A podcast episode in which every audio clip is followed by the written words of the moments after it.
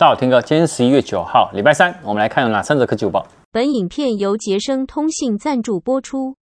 我们看第一则哈，Google 新旗舰 Pixel 7跟 Pixel 7 Pro 在上个月推出嘛，它稍早推出首次的更新，修复了三个 bug，那也公告了对 Pixel 手机的十一月份的安全性的一些更新，然后呢会分批陆续上线。那这次的更新主要针对 Pixel 6啊、Pixel 7的系列 bug 做修复，如果没有收到的话呢，你可以手动检查。那它升级后修修修了哪三个 bug 呢？包含了解决某些情况下荧幕偶尔会出现绿色那个闪烁的问题，还有优化荧幕的功耗，还有改善呢啊它很容易发烫，以及呢改进呢某一些的编辑功能，会让照片应用程式会当掉。那另外针对 Pixel 六啊、Pixel 六 Pro 跟 Pixel 六 A 呢，它的那个应用程式呢会增加功耗情形发生呢，它这一次呢也会获得了修正。我觉得啦，赶快更新就对了。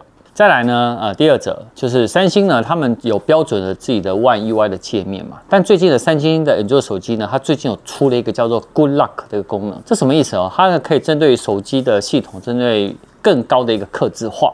怎么说呢？哦，它推了这个模组，最近呢在韩国已经替旗下的手机有带来了跨平台的传档跟敲击机身呢有快速启动功能。那有哪两个模组？第一个模组叫 Dropship，这个呢，它是可以在传输档案的一个新功能。你在安装后，每天可以上传五 GB 的档案到伺服器。那接下来那个 Dropship 呢，它就会呢产生一组 QR code。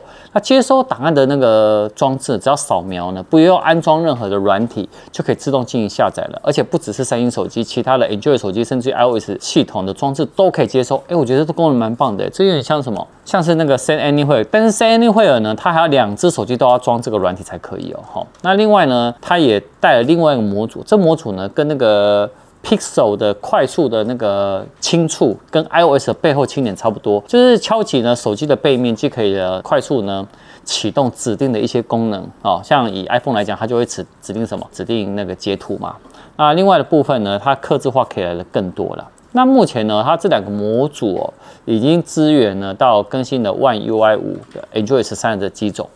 希望呢，赶快台湾呢也可以下放。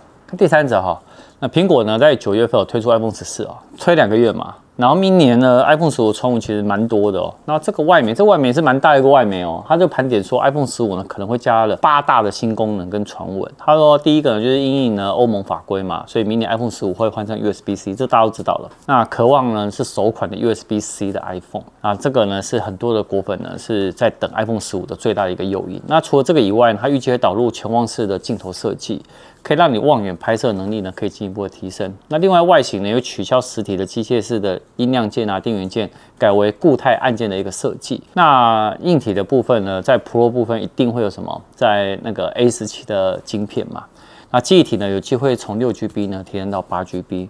那今年呢，那个动态岛呢部分呢，其实大家还蛮喜欢的，所以呢，除了原生的 APP 的应用以外呢，也会支援第三方的 APP 的即时动态。现在呢，可能就是 iPhone 十五全系列呢都会搭载。